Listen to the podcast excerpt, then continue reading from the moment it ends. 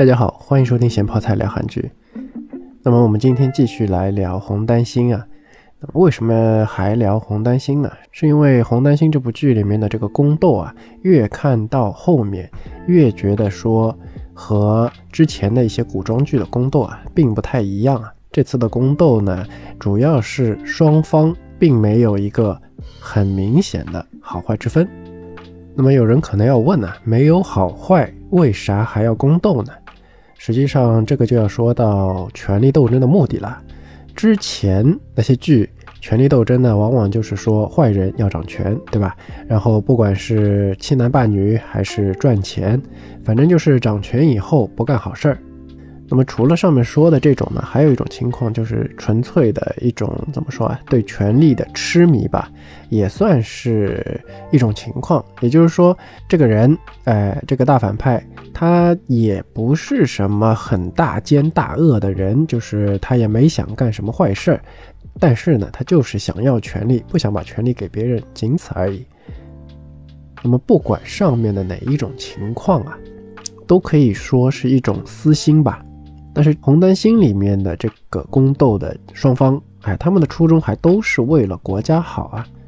虽然说之前宫斗剧啊，就算是欺男霸女的大贪官，呃，也会道貌岸然的说自己是为了国家之类的话吧。但是这次就剧中的表现来说，就好像剧中的左丞相和国王，哎，他们两个是争权嘛。但看到后面。越来越觉得说他们确实是为了想要对国家做一些事情啊。那么这里呢，剧中的左相，哎，他的这个思路呢，比较接近于现在的这个英国的这个模式，就是说，哎，国王呢并没有什么权利，主要的权力呢分散在大臣的手里。那么权力一分散，自然呢也就不会出现独裁了。我们的这个左相啊，实际上呢是对独裁的暴君，哎，心有余悸，所以呢才会这么忌惮国王专权。故事呢是这样的，在之前的之前，哎，左相应该还不是左相的时候吧，他也就是个普通的上班族，哎，思路呢也比较传统，就比较普通嘛。直到他遇到了一个暴君，哎，他见识到了暴君的恐怖，多恐怖呢？就是一座石桥，哎，桥栏杆上就插满了人头。那么这些人啊，都不是什么大奸大恶的人，只不过就是和国王可能想法相左的人吧。总之就是桥面上面都是血水，画面呢还是比较吓人的啊。虽然咱们的左相的脑袋还好好的在他的脖子上，但是左相这个时候啊，就彻底坚定了要推翻暴君的这个信念了啊。他决定尽自己的可能啊，不能让国王拥有过多的权利。但是推翻暴君啊，不代表左相他打算自己当国王啊。王室呢，还是王室啊，他这点还是认可的。那么你可以说他是思想传统，也可以说他是封建礼教。但是在古代来说吧，就是对于王室的这个尊敬和敬畏啊，实际上呢是有助于国家的稳定的啊。毕竟王室讲的是血统嘛，对吧？换句话说，就是并不是谁都能当国王的。那比如说有人突然跳出来说我要干掉王室，然后自己称王，那岂不是代表了啊随便谁都可以当王嘛？那天下可就乱了套了。特别是古代啊，交通不方便，哎，通讯也很不方便。那么一旦这种事情发生，不说是。天天有人造反吧，但至少说各地就出现割据势力，那个是在所难免的。所以说啊，王室哎还是有存在的必要的。那么我们的左相啊，在推翻了暴君之后，哎，自然就是要拥立一个人出来当王了，而且哎，这个人必须是从王室的宗亲里面去选。但是啊，王室里面也没个出类拔萃的。哎，在一顿矮子里面拔将军的这种选择之后啊，左相呢就选了一个德高望重的人当了王。主要呢就是我觉得啊，是这个人能服众，毕竟德高望重嘛。但是这个人呢也有不少缺点，主要就是他优柔寡断，而且呢还很仁厚。仁厚这个词儿啊，听上去并不是什么缺点。但是往往啊，听到劝国王说要仁厚的，是代表了这个国王他不仁厚啊。所以说，这个如果一个国王太仁厚呢，换句话说就会显得很软弱了。刚才也说了啊，王室是怎么说啊？统一的一个根基。哎，大家对王室如果说敬畏的话，那么国家呢才能稳定。就好像现在的这种警察、军队啊，作为国家机器。对吧？如果说给人感觉很软弱的话，那么自然内忧外患可就来了啊。好，新的这个德高望重，但是呢又优柔寡断又有点仁厚的王就登基了。但是这么一来啊，左相和这个新王也就产生了矛盾了。不过还好吧，就是说一个是软嘛，一个是硬。起码呢，这个冲突不是很暴力，但是在外人的眼里啊，左相对国王的压迫就变得很明显了，尤其是在太子的眼里，这也就成了之后太子看左相不爽的一个重要的原因啊。虽然王宫里面依然呢是不消停，但不管怎么说吧，老国王的这个位子起码是顺利的传到了太子的手里，那么我们就管这个继承王位的王叫小王吧。哎，我们的小王登基以后啊，虽然说手里没有什么权利啊，但是呢，确实也是想要为国家做一点事的这么一个人啊。那么在实现自己的抱负的路上嘛，左相自然就成了他的拦路虎了。毕竟权力在左相手里嘛。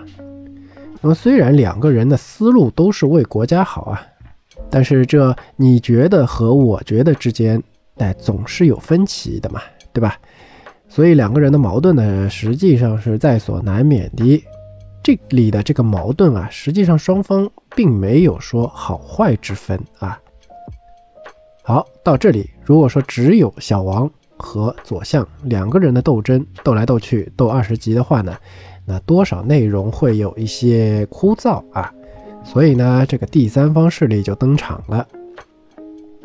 第三方势力呢，其实是小王为了斗左相。而拉拢的，那么这里就有一个问题了。你说一个没权没势，哎，光有个 title 的王，谁又肯跟他一起去斗那个权倾朝野的左相呢？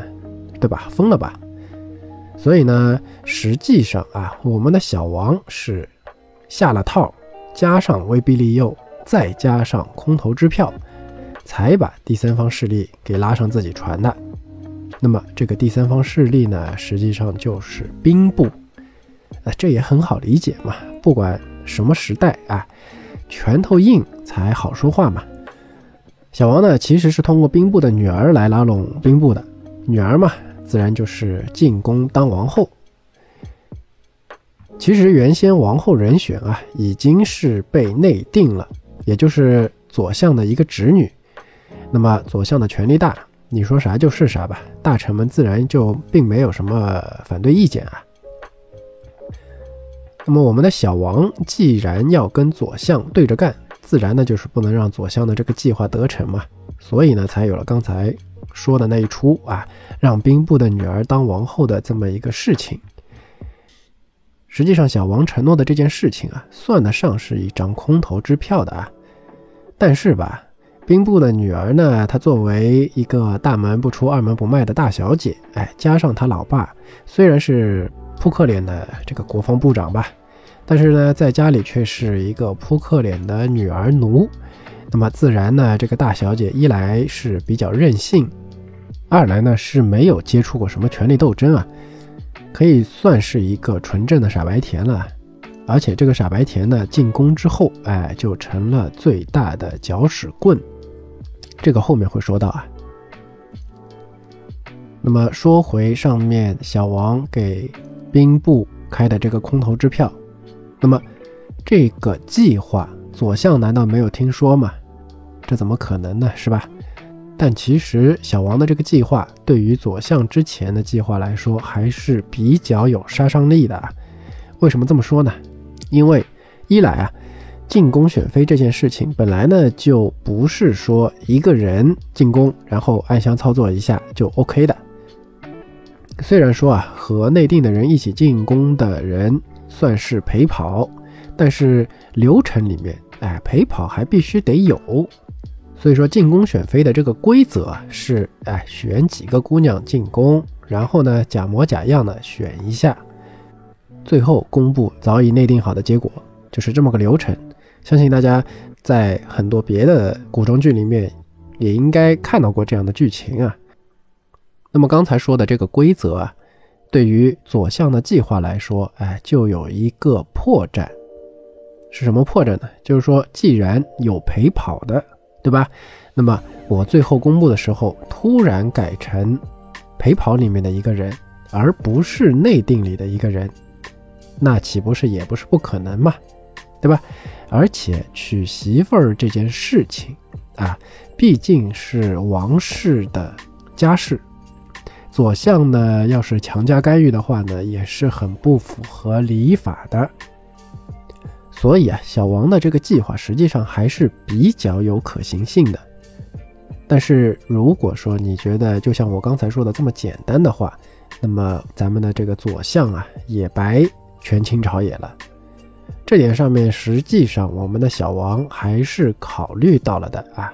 所以呢，他预计的结果并不是说把这个左相之前内定的他的侄女赶出宫。而是左相的侄女和兵部的女儿一起入宫，然后谁当王后就在意。虽然是在意啊，但是不管怎么说也是个可能性嘛。姑娘一旦进了宫，如果怀上了王子，也就是世子嘛，那么权力呢势必就会向怀孕的这一方，包括家人吧，这边就倾斜了嘛，对吧？而且。让谁怀上孩子这件事情，哎，起码百分百是国王能说了算的事情了啊！所以一直到这里，就是我们的小王给兵部开的空头支票了。听上去呢，还是比较有说服力的啊。那么我们的小王虽然给左相将了一军，哎，但是他也很快就找到了对策了。也就是左相找到了咱们小王的实际上的一个心上人，来代替自己的侄女进宫。那么这又是怎么回事呢？实际上上集节目里面也介绍了，这里简单的回顾一下，就是我们小王，哎，他还是小太子的时候，实际上呢是已经结过一次婚了啊，也就是当时呢他是有太子妃的，但是因为一些事情吧。太子妃一家被灭门，哎，太子妃也被废了，然后被杀掉了。然而，哎，太子妃福大命大，没死成，被他的老师给救了。之后呢，就成了一个生意人，算是有点规模的这么一个手工作坊的老板吧。而这个前太子妃和我们的太子啊，当初呢是自由恋爱的。也就是说，我们的这个太子啊，对于这个太子妃是有真感情的啊，所以在之后的一段时间里面，咱们的世子花了挺长的时间吧，还是派人去找啊，而且呢，还就找到了自己的这个初恋啊。后来嘛，两个人就相约见面，但是毕竟当初两个人还都是小孩子嘛。后来等我们的世子找到他的这个初恋的时候啊，人都已经长大了啊，所以呢，前太子妃哎，并没有认出面前的这个男人就是当初的世子。当然了，我们的这个世子实际上也不是就是这么可随便就可以出宫的啊，哎，他也就是一个月和他的这个初恋见一次面的这么一个节奏。那么这件事情啊，虽然说我们的世子办的是很小心谨慎，但是最终还是被左相给知道了，然后就出现了前面所说的啊，左相用小王的心上人假冒自己的侄女进宫的这么一出。这里大家想一想也知道啊，前太子妃也不会没有来由的就同意这么搞嘛，对吧？左相呢，实际上是把整个作坊的人给抓了起来做人质威胁，所以才让前太子妃就范的。进了宫之后啊，两个人一见面啊，虽然说这个有一些精神上的冲击啊，一来呢是前太子妃发现说原来之前和自己每个月见面的那个书生，竟然是自己的前夫，现在的国王；二来呢，是国王发现左相竟然把自己的心上人就这么冒名顶替，哎，给送进宫来了。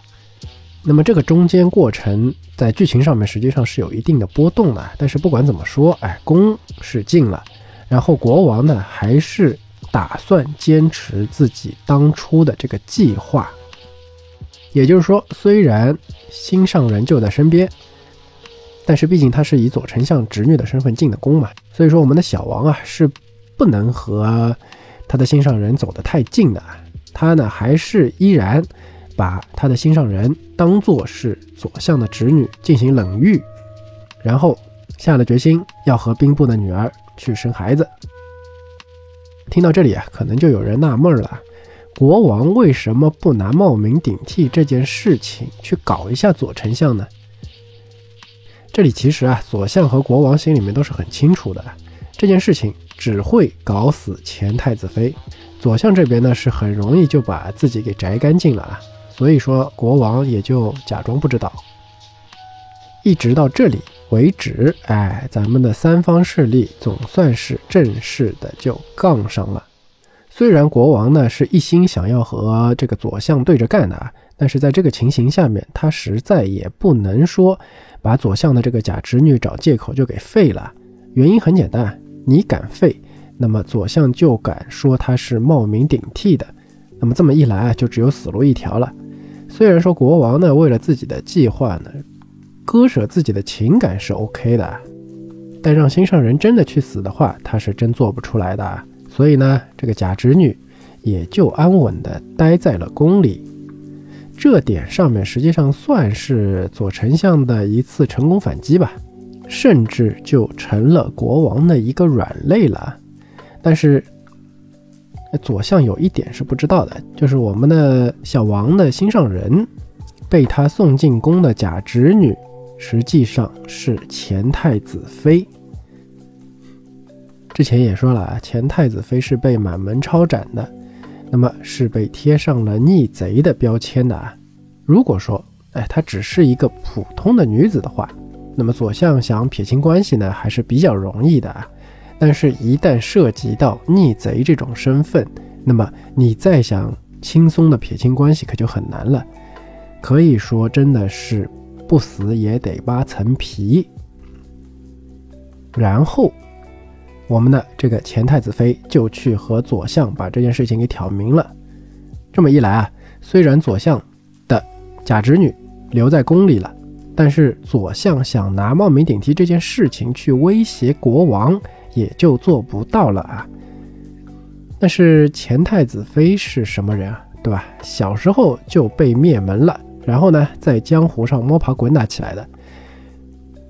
国王虽然是不舍得自己的心上人去死啊，但是我们的前太子妃啊，一直是以为自己的灭门都是因为左相啊，所以说他有自爆的可能性，对吧？他一自爆，那左相也就吃不了兜着走了。所以呢，到了这个时候，咱们的左相呢就开始利用刚才说的那个傻白甜了啊。左相，哎，他在一个很不经意带引号的不小心的。情况下，让傻白甜就知道了，这个和自己一起进宫的女人啊，好像是冒充的。那么傻白甜的傻劲儿呢，可就犯了啊！他也不和自己的老爸商量，一心呢就想着这是个机会啊，能够把这个和自己抢男人的女人给排挤走。之所以说他傻呢，是因为他也不想想左相是个什么人啊。首先就是。基本上就不存在说左相不知道被人骗了，冒充自己的侄女进宫的这么一种事情。其次呢，就是说，如果左相是知道这个人是假冒的，也就是说，这件事情是左相故意这么做的，那自然左相他这边是有后手的，对吧？而我们的傻白甜呢，自然不可能想这么多啊，哎，这辈子都不可能想这么多的了。所以在傻白甜的。一通闹腾之后，咱们的小王哎，最终只能被迫确认这个姑娘就是左相的侄女。那么哎，国王都确认了，自然呢也就没有人出来说闲话了。但是这一步的重要性啊，实际上是为了防止前太子妃自爆。说到这里，大家是不是觉得好像哪里又有点不对呢？就是说，这么一来啊，左相原来的这个计划，也就是说拿着冒名顶替这件事情来威胁国王的计划，哎，似乎也就实现不了了嘛。而且这个假侄女本来就觉得自己和她全家灭门是相干的，更不会是站在自己这边了嘛。所以啊，为了化解这个误会，左相呢让国王自己说出了实情。事情呢原来是这样的。先王，也就是我们的小王的老爸的王后，也就是我们小王的老妈，他的家族啊，和在之前的那个暴君啊，多少呢是有点关系的。所以说呢，左相就带着大臣要求废除王后。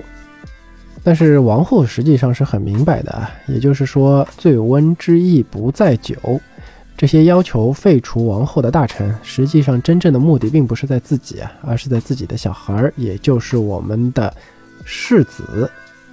而到了这里呢，剧中有一个情节就比较有意思了，也就是我们的这个小王的母后，哎，他实际上在小王很小的时候就开始秘密的对小王进行了毒性耐受的训练。说简单一点，就是从小喂毒。虽然说这个剂量不大吧，但是，呃，整个发烧啊、头疼啊之类的这种事情还是有的，而且呢，这种事情肯定是不能够告诉医生的嘛。总之就是按他的说法，哎，当王的十有八九是要被毒死的，所以得未雨绸缪。把这种想法放到现代社会的话，我觉得是不是应该理解为韩国总统？应该在自己任期里面多多的改善监狱环境呢。啊，我们说回剧里啊，就是说有了这个先决条件，听到大臣们逼着老国王要废了自己的时候呢，他实际上是为了保护自己的儿子，然后就选择了服毒自尽，而且还不是自己一个人死啊，是带着儿子一起。这里为什么要带着儿子一起呢？这里并不是这个破罐子破摔啊。实际上是为了博取同情，当然了，因为有过之前说的这个秘密训练，太子自然是不会被毒死的嘛。那么起码剧情设定是这样的啊，大家呢就不要去模仿了。那么王后是这么想的，哎，自然老国王也不会看不懂，对吧？立马呢就找了太子妃的老爸去当了替罪羊。这里为啥是太子妃的老爸呢？这就要说啊，政治实际上是一件很复杂的事情。大家喊着要废王后，真的是为了废王后吗？啊，并不是嘛，对吧？实际上呢，是为了进一步要废太子。那么为什么要废太子呢？难道大家是和这个太子过不去吗？并不是啊，实际上是因为太子自由恋爱的这个对象啊，也就是后面的这个太子妃。他的老爸，哎，是一个保皇党，也就是和大臣们站在对立面的这么一个人啊。所以说，大家为了要减掉他在宫中的这个权利，而搞的这么一出。既然大家都是搞政治的嘛，老王自然不会不知道下面这些大臣们心里实际上想的是些什么东西啊。所以说，哎，在一个忠臣和自己的儿子之间，老王呢还是选择了自己的儿子啊。因为他自己也知道，就算他抛弃儿子，那么太子妃一家因为没有了太子，一样是要被收拾的。所以说呢，还不如就把儿子救下来。说到这里啊，大家可能也看出来了，其实，哎，左相只是众多环节中的一环。所以说，太子妃硬要说就是他家满门抄斩是左相干的，那么确实呢，多少是有一点说不过去的。那么，咱们的前太子妃在知道了真相以后啊，他就打算要继承自己父亲的遗愿啊，也就是辅佐现在的这个小王，让他成为一个好国王。虽然左相听到假侄女的这个心愿以后，表示了一些对于这个暴君的担忧啊，但并没有反对。从这里呢，也可以看得出啊，咱们的左相实际上并不是一个纯粹的，就是说，比如说反对国王，或者是说对权力有这么一些嗜好的这么一个人啊。所以到了这里，左相也打算帮助侄女，啊，假侄女当上王后，而且这个假侄女还是前太子妃，是当初太子的初恋，是现在国王的心上人。那么，这么一个女人，如果铁了心要当王后的话，哎，大家可别忘了啊！小王之前是不是给兵部开过空头支票啊？那么，咱们小王之前拉拢兵部的计划，是否还能够成功呢？那么，咱们下回再说。